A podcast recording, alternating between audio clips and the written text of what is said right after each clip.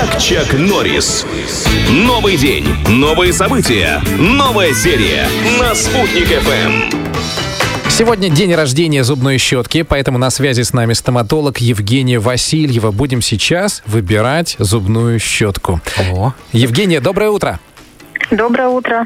На что нужно обратить внимание при выборе зубной щетки? А, Я бы рекомендовала при выборе зубной щетки обратить внимание, во-первых, на внешний вид щетки, потому что щетку мы держим в руке каждый день, кто-то даже держит ее дважды в день, как полагается, поэтому она должна, она должна удобно лежать в руке и нравиться нам внешне. Вот бывает, смотрите, бывают жесткие, бывают средней жесткости и мягкой. Всегда вот сомневаешься, что выбрать. Тут же не на цену надо смотреть. А вдруг сотрется эмаль? Большинству людей подходят мягкие, ультрамягкие зубные щетки, но обязательно условие, что там должно быть большое количество щетинок содержаться. Мгм.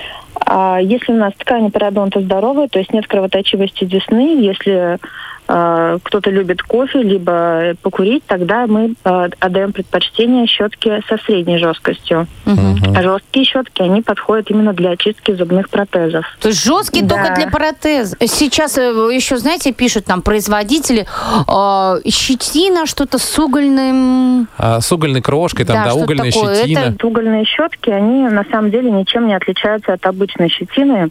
Единственное, что они сделаны из натурального волокна бамбука. Мгм. А, натуральное волокно – это достаточно пористый материал, и он очень хорошо впитывает влагу. И при набухании он очень сильно размокает, становится отличным рассадником для бактерий. То есть тут больше маркетинговый ход. Мгм. На самом деле щетинки должны э, содержать синтетическое волокно. Э, нет одной универсальной щетки, нет одной универсальной пасты, которая подошла бы всем пациентам.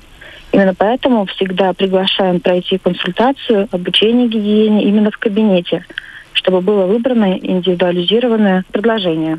Нужно прийти к стоматологу и с ним сперва посоветоваться, да? Обязательно, обязательно. А, При этом щетинки, на, если мы говорим о мануальной зубной щетке, они должны располагаться под углом 90 градусов к поверхности ручки, перпендикулярно. И Понятно. длина головки, она должна покрывать 2-3 зуба. То есть чем она меньше, тем удобнее будет чистить зубы. Еще я бы хотела обратить внимание на монопучковые зубные щетки. Она выглядит как ручка, на ее кончике располагается один пучок предназначена для каждого зуба в отдельности. Она показана абсолютно всем как дополнительное средство для проведения более тщательной чистки зубов и удаления налета. То есть мы ее пользуемся после обычной чистки зубов с пастой, но мы ее используем уже без пасты и такой легкий, э, легкими движениями, такой трясущейся руком Ага. очищаем каждый Ну, зубик вот- в отдельности. Вот я, кстати, посмотрела, как выглядит эта зубная щетка. А сколько ж тогда придется чистить зубы? Мало того, что три минуты чистишь просто Чё, щеткой. сколько? 22 зуба, 22 минуты. Это у тебя 22 всего лишь. Должно быть 32, по-моему.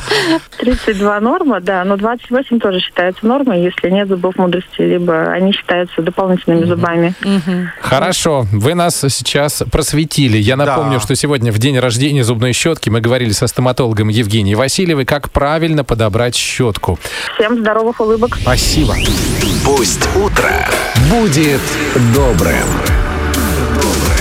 Любимый город. Любимые песни. Спутник FM.